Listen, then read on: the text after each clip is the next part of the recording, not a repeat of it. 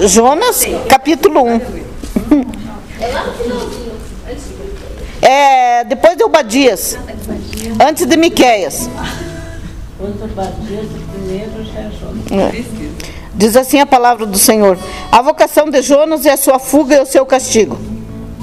Eu vou ler só três versículos, tá bom? Daí nós vamos orar e vamos conversar. Jonas 1. Veio a palavra do Senhor a Jonas, filho de Amitai, dizendo: Dispõe-te, vai à grande cidade de Nínive e clama contra ela, porque a sua malícia subiu até mim. Jonas se dispôs, mas para fugir da presença do Senhor para Tarsis. E tendo descido a Jope, achou um navio que ia para Tarsis.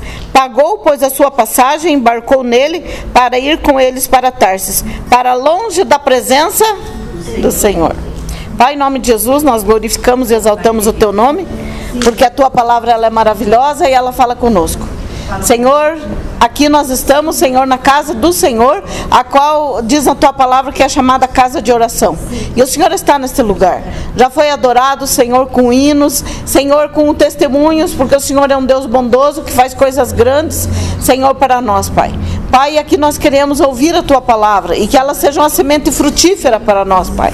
Pai maravilhoso, e que através da nossa experiência, Senhor, possamos ajudar outras pessoas também.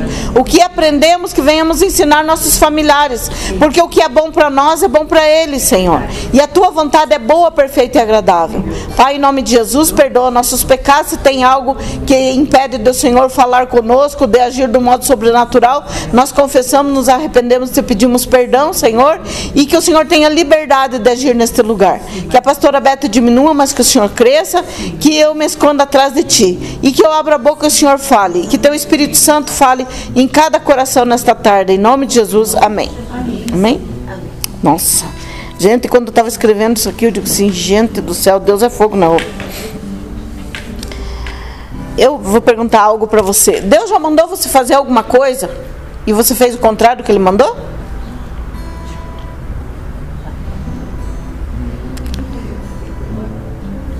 É, isso é sério. Eu vou perguntar novamente. Deus já mandou você fazer alguma coisa e você fez outra? Então, então, aqui a Bíblia diz que Deus mandou Jonas ir pregar a palavra de Deus aonde? Ele foi para onde? Deus mandou ele para Nínive, ele foi para Tarsis. Então o que Deus mandou, ele não fez. O que Deus não mandou, ele fez. E isso é um perigo, gente. É muito perigoso. Quando Deus manda você fazer um negócio e você não faz. Então, eu, às vezes eu fico ali, esses dias até estava alguém pregando à noite aqui, e eu estava ali na cadeira, e não sei o que lá, eu disse assim, Senhor, é, é melhor obedecer já, porque não adianta eu deixar para depois, é o melhor obedecer agora, porque depois eu vou me arrepender, e daí se o Senhor está mandando, vou fazer o contrário do Senhor, daí o Senhor não tem como operar, então é melhor obedecer rápido. E aqui, o rápido de Jonas não foi obedecer o que Deus mandou ele fazer. O rápido dele foi, ele foi muito rápido para fugir da presença do Senhor, como quem acha que é possível fugir.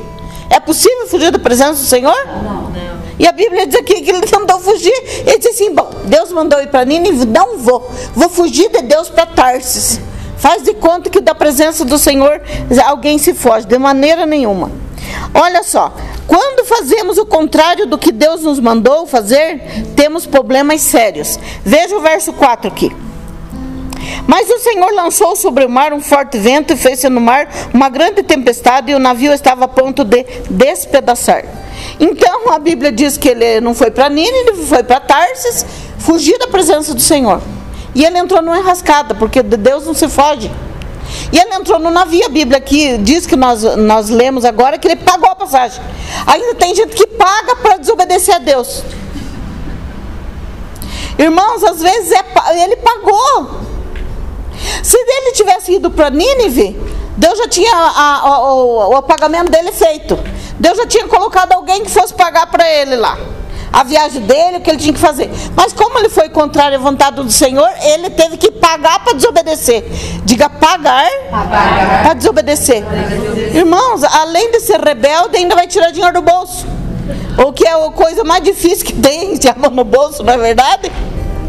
Além de desobedecer, ainda pagou para desobedecer. Só que o problema é sério. Mas quando Deus viu o que ele fez, o que, que Deus disse? Você acha que você vai fugir de mim no mar? A Bíblia diz que Deus deu ordem para o mar para ele não passar da praia. Ele chega num limite e ali ele não pode passar. É até incrível que todos vocês sabem, é uma coisa tão, tão normal para todo mundo. Você está na praia e você vê aquela imensidão de água.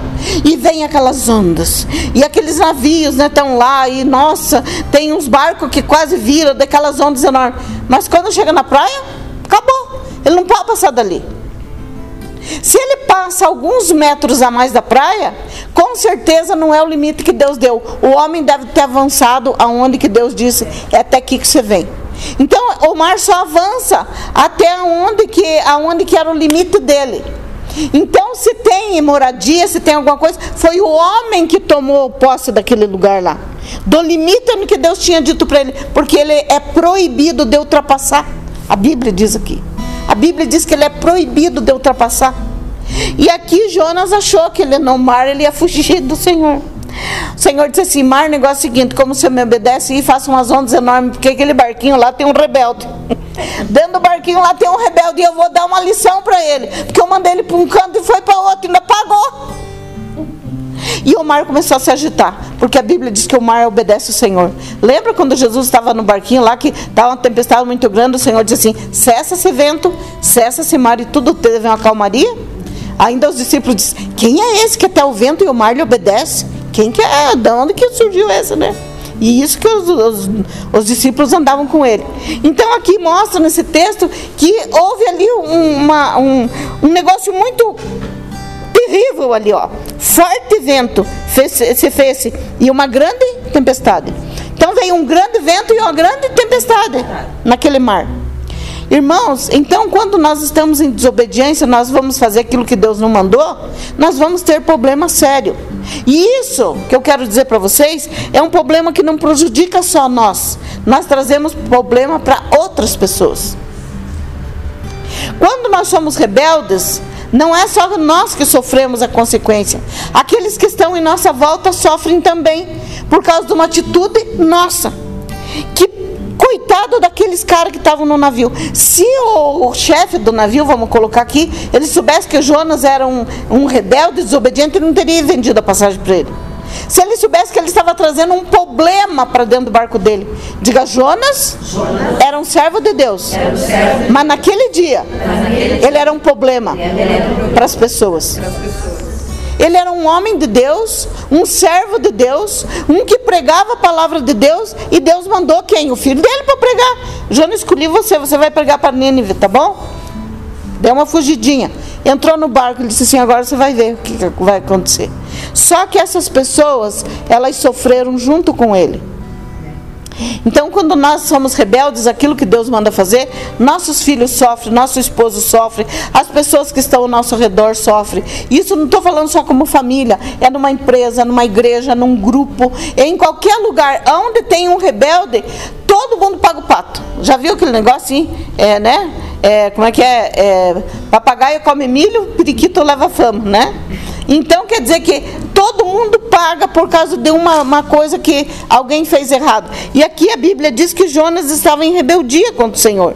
Então teve uma tempestade muito grande, ao ponto, olha só nesse versículo, ao ponto de despedaçar aquele, aquele barco. Olha só. Um forte vento se fez no mar e grande tempestade, e o navio estava, é, estava a ponto de despedaçar-se. Imagina as pessoas achando que estavam tranquilo dentro de um barco, mas o barco quase se despedaçando por causa de um homem.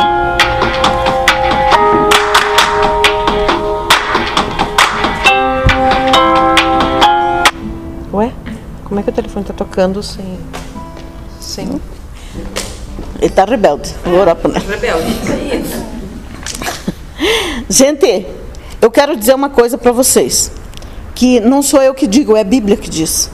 Quando nós estamos no lugar errado, onde Deus não quer que a gente esteja, a gente vai ter prejuízo e vai dar prejuízo para os outros.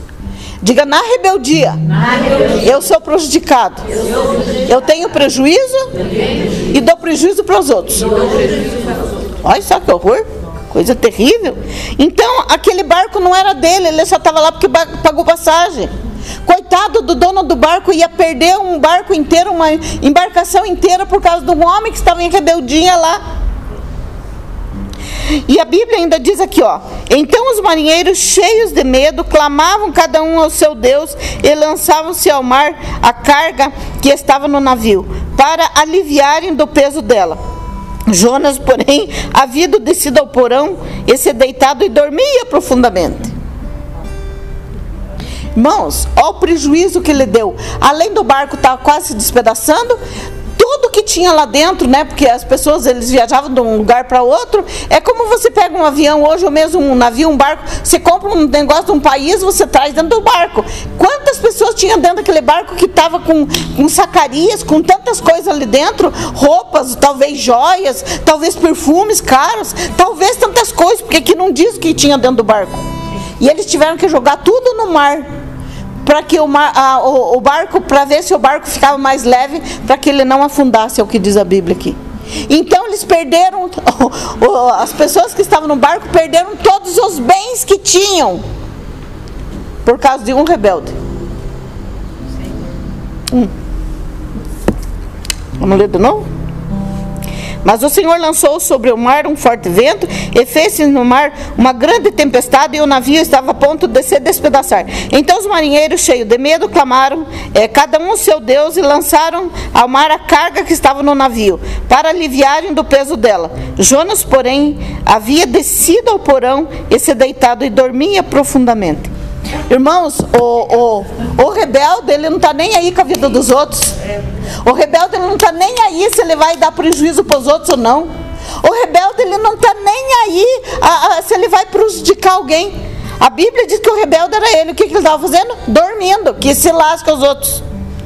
Eu só, olha a confiança do abençoado.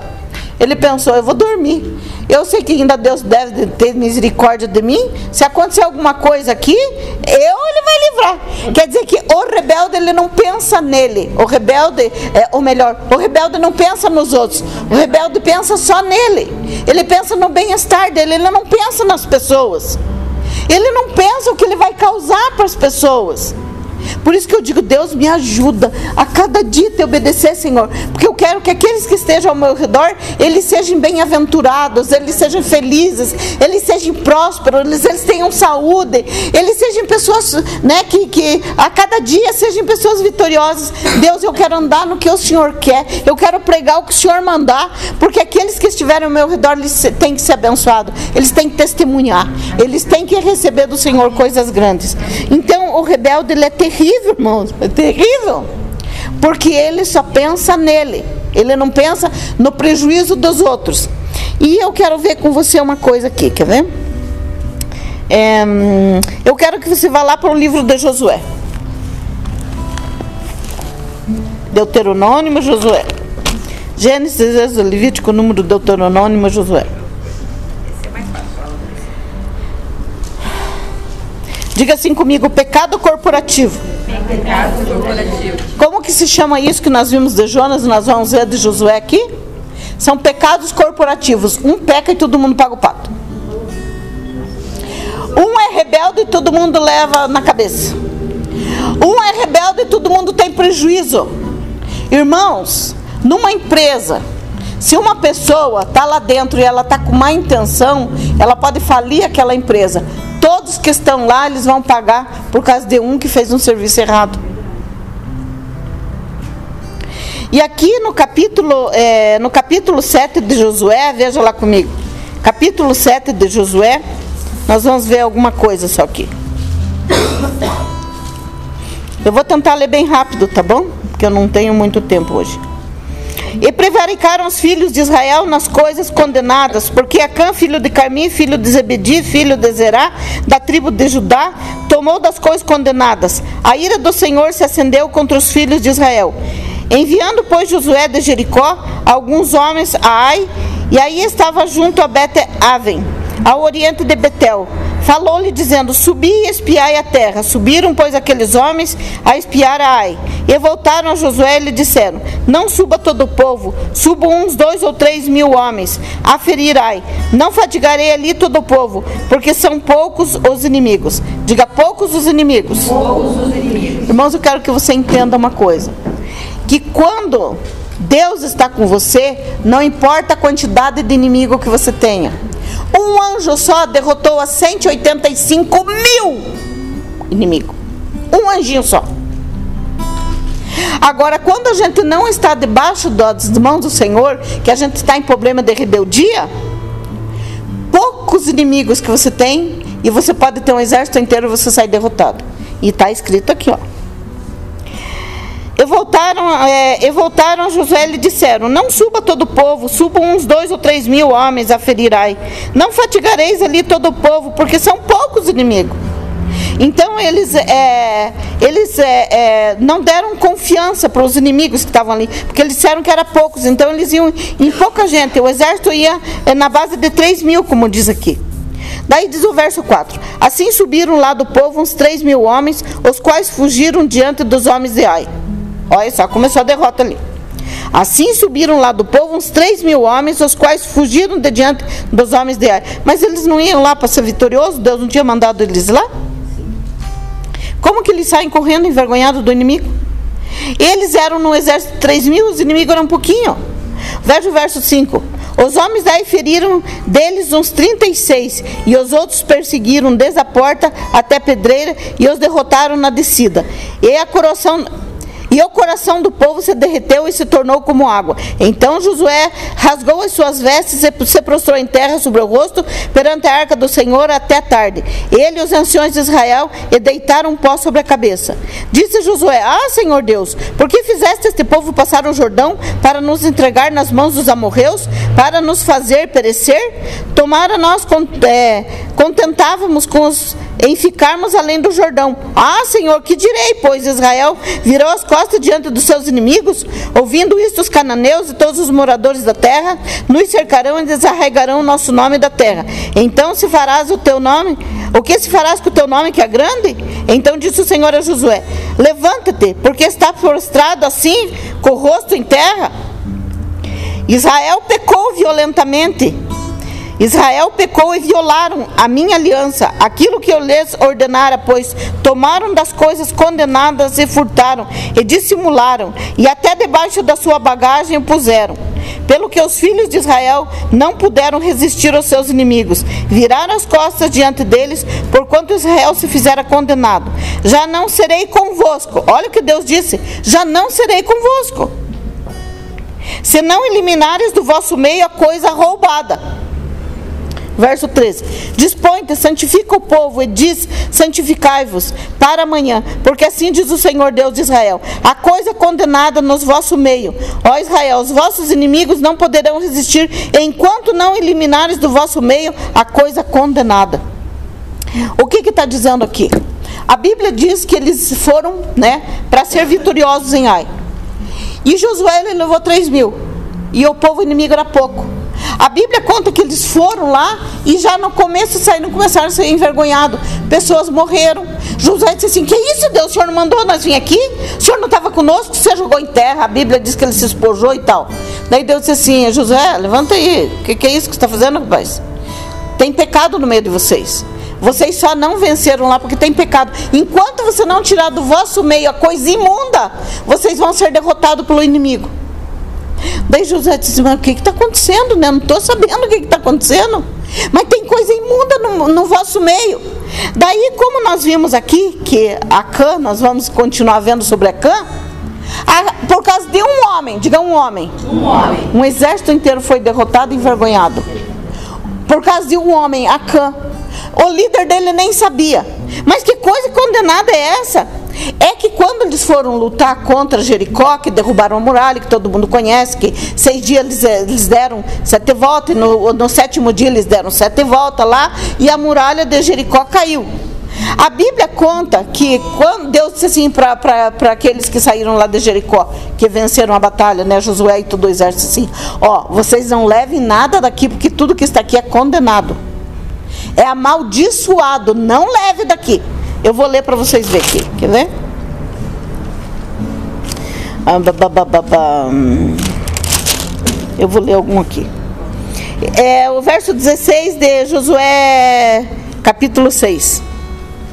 Assim, sucedeu que na sétima vez, quando os sacerdotes tocavam a trombeta, disse Josué ao povo: Gritai, porque o Senhor vos entregou a cidade. Então os muros caíram. O verso 17 diz assim: Porém a cidade está condenada, ela e tudo quanto nela houver. Somente viverá Raabe, a prostituta, e todos os que estiverem com ela em casa, porquanto escondeu os mensageiros que enviamos.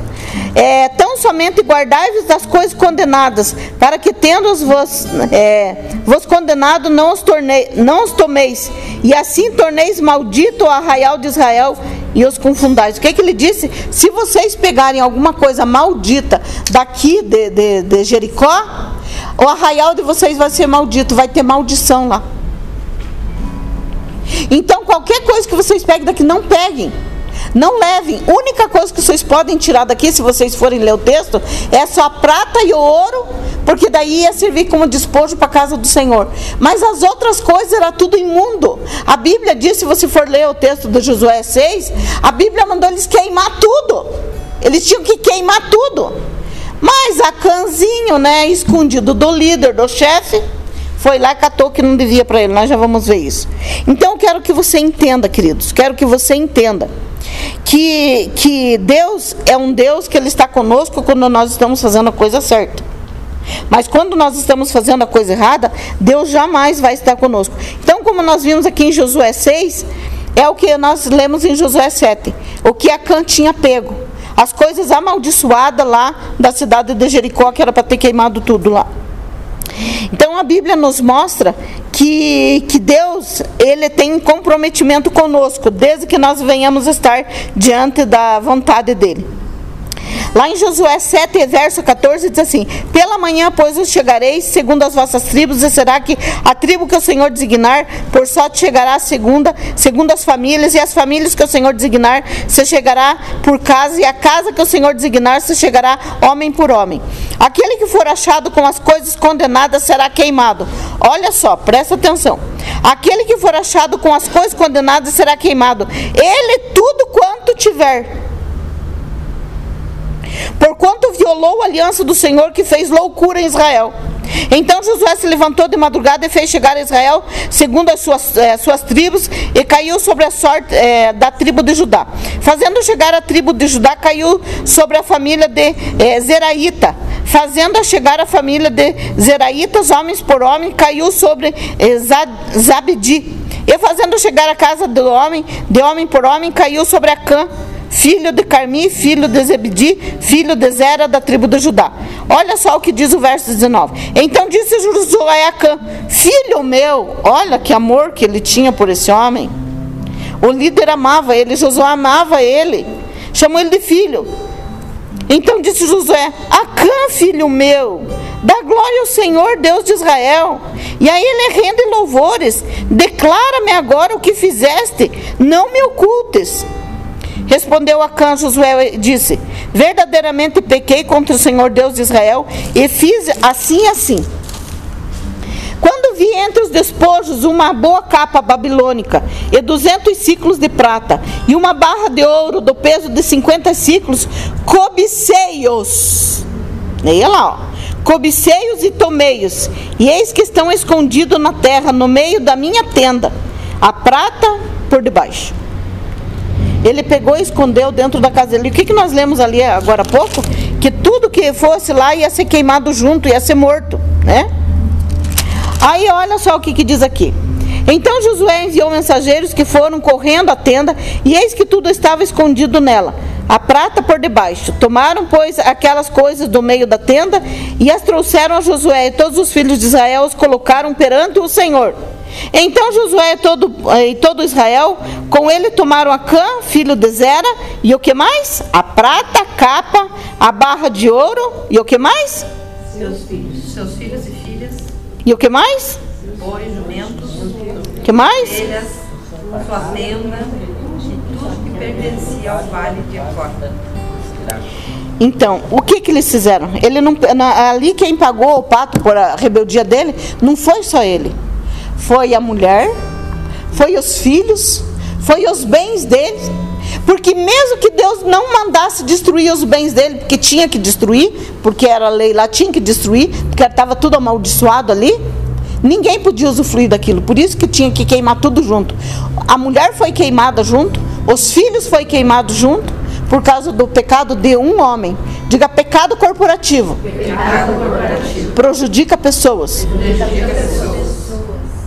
Então aqui a Bíblia diz que daí pegaram os filhos, a mulher, tudo que tinha lá, a família inteira, e, e ó, tudo quanto tinha levaram ao vale de Acor. Daí veja, veja o verso 25. Disse Josué: Porque nos conturbaste, o Senhor hoje te conturbou. E todo Israel o que fez? O apedrejou, e depois de apedrejados os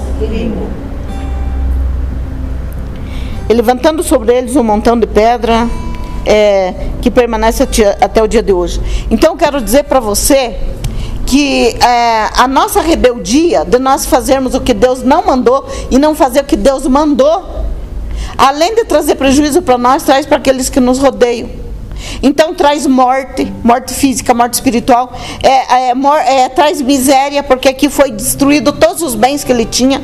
Ele cobiçou uma, uma, uma, capa babilônica, ele cobiçou prata, ouro, ele cobiçou essas coisas, por causa dessas coisas pequenas. Ele perdeu a vida, ele perdeu, não teve mais descendentes, porque a Bíblia diz que todos eles morreram juntos.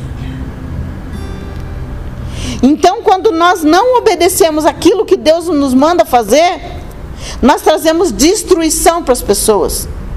Daí, mas por que, destruiu? Mas não foi Deus. Foi a pessoa, porque ele quebrou uma aliança. Deus disse, ó, vocês vão lá em Jericó, olha, só deixe Raabe viva. É? As coisas que está lá vai se tornar tudo imunda. Queima tudo. Mas ele disse assim, não, isso aqui não. E é uma coisa que era da casa do Senhor, ele pegou também. Que a e ouro era para casa do Senhor. Então eu quero dizer para vocês, que nós, para sermos abençoados, nós temos que estar onde que Deus mandou a gente ir. Nós temos que estar onde que Deus mandou a gente estar. Ontem eu pregava uma palavra parecida, não tem nada a ver com essa aqui. Ontem sobre para as guerreiras de oração. Deus ele te mandou você fazer algo. Ele te mandou você fazer algo. Se você fazer outra coisa que Deus te mandou, você vai trabalhar à toa. E ainda vai estar em rebeldia e ainda vai trazer problema para todo mundo que está em volta.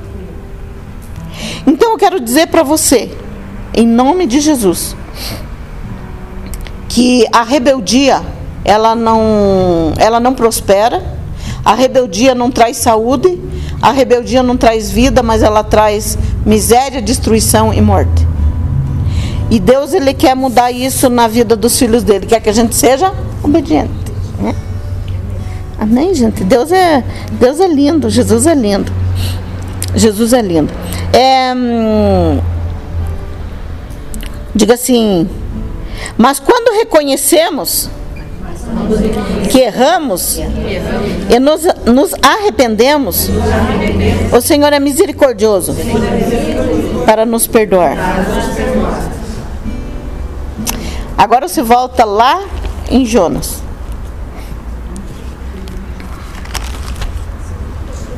Volta para Jonas. Aquilo que aconteceu com Acã, ele não teve volta porque ele já tinha sido avisado. Diga, Deus avisou antes. Deus avisou. Não pegue nas coisas. É tudo imundo, é tudo amaldiçoado. Está debaixo de maldição. Não pegue coisa amaldiçoada. Por que, que muitas vezes a gente diz assim: cuidado com o celular para dentro da tua casa para não ser amaldiçoado, não é verdade? Cuidado. Eu dava uma aula aqui na Imita, segunda-feira, né? Daí estava falando para os alunos, uma vez que a gente foi para o Egito, né? E aí eu não subi o Monte, Monte Sinai, né? Que diz que é a primeira vez que a gente tinha ido para lá. E daí disse que levava a noite inteira. Eu digo assim, meu Deus, eu vou deixar. Os outros vão ter que ficar me esperando até eu subir o monte lá, né? Fiquei na, no hotel com as mulheres e nós fomos um quarto no que tinha pastora, tinha outras mulheres lá. E eu não sei por que que eu comecei a falar sobre um assunto. E eu disse assim, meu Deus, a gente tem que tomar cuidado aqui no, no, no, no Egito, né? Para a gente não comprar essas pirâmides e levar para casa, né? Porque pirâmide é, é túmulo, né?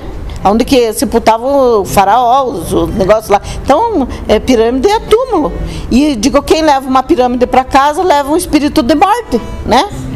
Meu Deus, teve, uma, teve quase um piriri lá, irmãos. Ela já tinha comprado os presentes antes. Ela estava com uma mala cheia de pirâmide para trazer para a família inteira. E não podia mais devolver. Então a gente tem que tomar cuidado, né? Até as coisinhas que a gente, né, que a gente leva para casa. Por quê? Porque a Bíblia diz que não era para eles pegar nada para não levar para casa, que era amaldiçoado. Estava debaixo de maldição e ia trazer maldição. Olha só, aonde que foi que a Cã colocou os negocinhos dele? Na casa dele, escondeu debaixo ainda da tenda. O que tinha ali de abençoado se tornou tudo amaldiçoado, inclusive a mulher, os filhos, até as vacas, coitado, que não tinha nada a ver com o peixe, na verdade, até os boi, as vacas morreram tudo. Porque, diga, porque Deus tinha avisado. Agora, aqui no caso de Jonas, Deus lhe mandou. Só que ele pensou que ele podia fugir. Deus não disse para ele: Ó, oh, Jonas, eu estou mandando você ir para é, Nínive, mas se você não for, eu vou mandar um peixe te engolir. Deus não falou isso para ele, só mandou ele para Nínive. Ele que decidiu ir para o mar, pegar um navio para ir para Tarsis. Então ele teve um momento de arrependimento. Mas quando Deus avisa, a pessoa já está avisada do negócio. Mas quando Deus não avisa, ainda tem arrependimento. Não é verdade? E aqui nós vamos ver arrependimento. Veja lá no livro de, de, de Jonas, capítulo 2.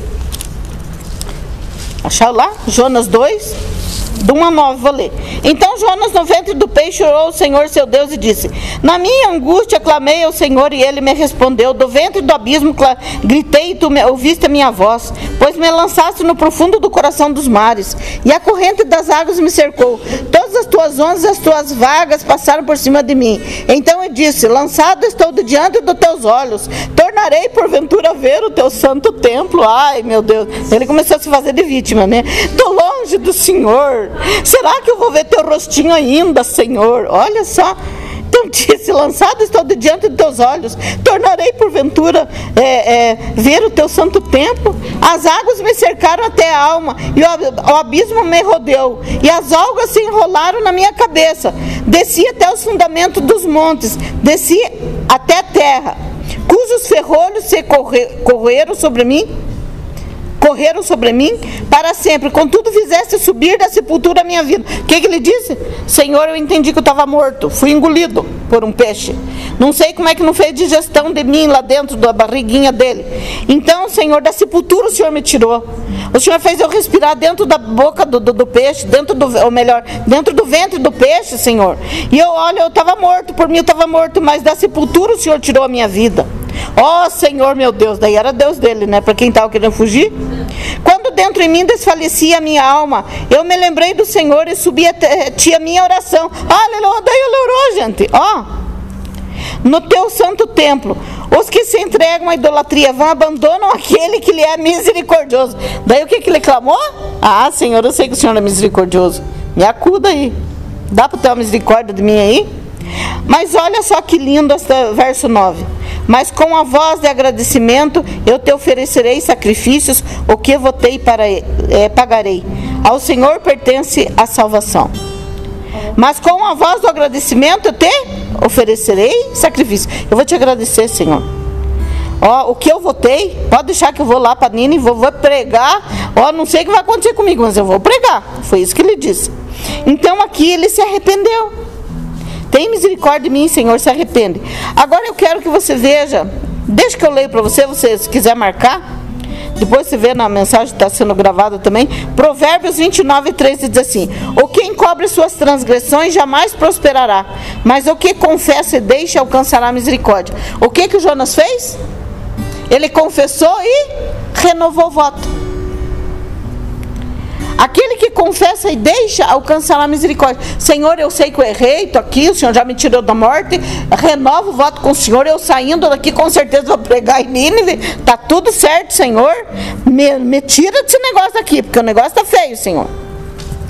Diga assim comigo: arrependimento. Arrependimento.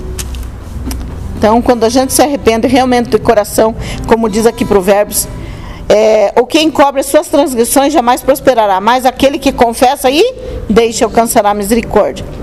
Diga assim comigo: o Senhor, o Senhor é um Deus de bondade, é um Deus de bondade. e de misericórdia. Olha só o que ele faz com a gente. Ele nos realinha novamente no seu projeto para qual ele nos deu existência, né? Na missão pela qual ele nos deu existência, ele nos realinha novamente. Quando há arrependimento, confissão de pecado. Ele nos realinha. Diga, Deus me realinha novamente. Agora veja já, lá, Jonas 2,10. Falou, pois, o Senhor ao peixe, este vomitou a Jonas na terra. Porque houve o quê? Arrependimento. Senhor diz, ah, tá arrependidinho mesmo, né? Tá certo? Então, agora peixe dá uma vomitada nele. Imagina quanta gosma ele não saiu de lá. A Bíblia diz que ele estava enrolado em, em, algas. As algas que o peixe comeu depois, estava tudo enrolado nele. Imagina ele para orar o Senhor lá. Senhor da sepultura, o Senhor me tirou mesmo, Senhor. Imagina só, que terror, que coisa mais terrível. Meu Deus. Agora veja comigo lá o, o Jonas capítulo 3.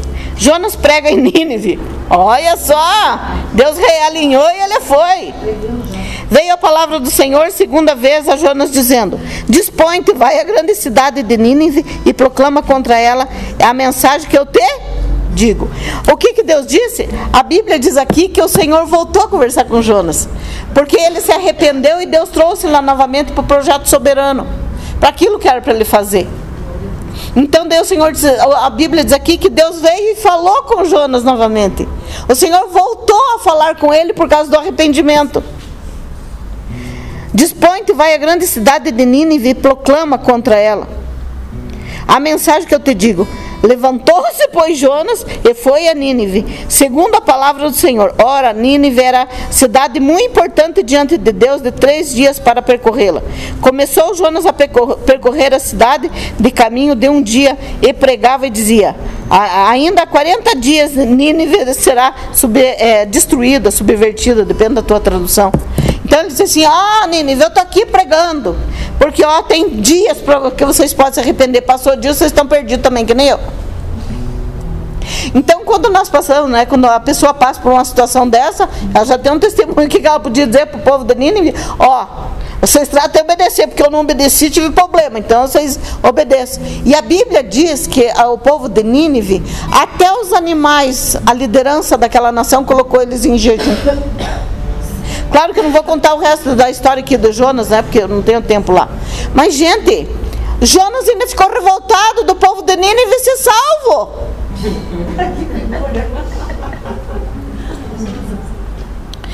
A Bíblia diz que Jonas pregou e todos eles foram salvos, né? Eles foram salvos. E ainda ele ficou verde com Deus. Ele disse assim: Viu por que, que eu não queria ir lá? Eu sabia que o Senhor era misericordioso mesmo. Olha só, eu vou ler o verso. Vou, vou ler, não custa. O verso, capítulo 4, descontentamento de Jonas. Com isso, desgotou-se Jonas extremamente e ficou irado. E orou, o Senhor disse: Ah, Senhor, não foi isso que eu disse estando ainda na, na minha terra? Por isso me adiantei fugindo para Tarsis, pois sabia que, os, que Deus é clemente e misericordioso e tardio em irar-se, grande indignidade e te arrependes do mal. Peço-te, peço pois, ó Senhor, tira-me a vida, porque melhor é me morrer do que viver. E disse o Senhor: É razoável a tua ira? Então Jonas saiu da cidade, assentou-se ao oriente da mesma e e ali fez uma enramada e repousou ali de, é, debaixo dela a sombra, até que veio. O que, que aconteceu lá? Tá. Mas olha só aqui. Dá vontade de pegar o nosso amigo lá e dar umas nele. Então fez o Senhor Deus, olha só como Deus é misericordioso. Então fez o Senhor Deus nascer uma planta que subia por cima de Jonas para fazer sombra sobre sua cabeça, a fim de livrar do seu desconforto. Jonas, pois, se alegrou em extremo por causa da planta. Por quê? Porque ele tinha dito lá em cima: Eu quero morrer, eu quero morrer. Ai, Senhor, o Senhor não está vendo, né? O senhor, por isso que eu já não fui fugir do Senhor, porque eu sabia que o Senhor ia livrar esse povo lá. Eu quero morrer. Daí Estava um sol lascado no lugar lá. O Senhor pega e diz assim: Jonas, você está com a cabecinha no sol, meu servinho. Vou fazer uma planta crescer imediatamente. O Senhor só diz assim: cresça a planta. Imediatamente ela cresceu, porque, porque é assim que diz o texto, né? Não dava tempo de esperar nem meia hora, senão o Jonas ia ter um piriri. Então ali, ó. Olha só, e daí a Bíblia diz que Deus fez crescer essa planta, e depende da Bíblia, diz que é uma boboreira, né? Uma boboreira. E daí aqui, ó, Jonas, pois se alegrou em extremo por causa da planta. Mas ó, abençoado do Jonas, verso 7. Mas Deus no dia seguinte, ao subir da alva, enviou um verme, a qual feriu a planta e esta se secou. Em nascendo o sol, Deus mandou um vento calmoso oriental. O sol batia na cabeça de Jonas, de maneira que desfalecia pelo que pediu para si a morte, dizendo: Melhor é morrer do que viver. Meu Jesus, você acha que não tem gente assim na igreja? Tá sim, tem. Qualquer coisa quer ir embora da igreja, qualquer coisa quer morrer, qualquer coisa quer largar a mão, qualquer. Não é verdade? Mas o que é interessante nessa passagem aqui, diga o peixe obedeceu. O peixe obedeceu. Engoliu Jonas. Engoliu Jonas. O peixe obedeceu. O peixe obedeceu. Vomitou Jonas. Vomitou Jonas. A boboreira obedeceu. A boleira obedeceu. Cresceu Cresceu. e deu sombra a Jonas. Deu sombra a Jonas. Deus mandou um verme. Deus mandou o verme. O verme obedeceu. O verme obedeceu. E o verme comeu a, a boboreira. O verme comeu a boleira. Você vê, o peixe obedeceu, o verme obedeceu, a planta obedeceu e Jonas desobedeceu. Então até um verme obedece a Deus. E o ser humano, ele quer dar de frente com Deus. Deus não é bem isso que eu queria fazer. Por que, que o Senhor quer que faça isso, Senhor? Deus está dizendo, mas eu te dei existência para você fazer isso. Se não fazer, você viveu à toa. Você quer tanto bênçãos minhas, você tem que estar onde que eu quero que você esteja, porque aonde você estiver, as pessoas que vão estar ao teu redor vão ser abençoadas. Você vai ser abençoado. Então vai ser próspero. Então Deus, ele, ele é um Deus tão, tão maravilhoso que ele diz para nós assim: Eu te dei existência com propósito. Faz o que eu estou te pedindo, para que eu possa operar milagres na sua vida. Agora eu pergunto para você: o que o Senhor te mandou você fazer? Diga assim: Deus, Deus é meu dono. é meu. Diga Deus, Deus que me deu existência. me deu existência. Agora eu te digo: um dia você vai estar diante do diante dele, diante do trono dele para prestar conta. Aqui ele é advogado, lá ele é juiz. Aqui ele dá oportunidade, lá só tem a a sentença. Se você for ver, não precisa você abrir pelo horário. Em Mateus 25, eu vou abrir, não aguento. Mateus 25, ele nos mostra uma parábola. Mateus 25, verso 14 em diante, a parábola dos talentos. Aqui todos vocês conhecem a parábola do talento. E a Bíblia diz que Deus deu uma porção para cada pessoa. Deus não vai cobrar de mim o que ele deu para você, não vai cobrar de você o que ele deu para mim. Ele só vai cobrar o que ele deu para você. Pois será como o homem que, ausentando-se do país, chamou os seus servos, ele confiou os seus bens. Um deu cinco talentos, a outro dois e a outro um. A cada um segundo a sua própria capacidade.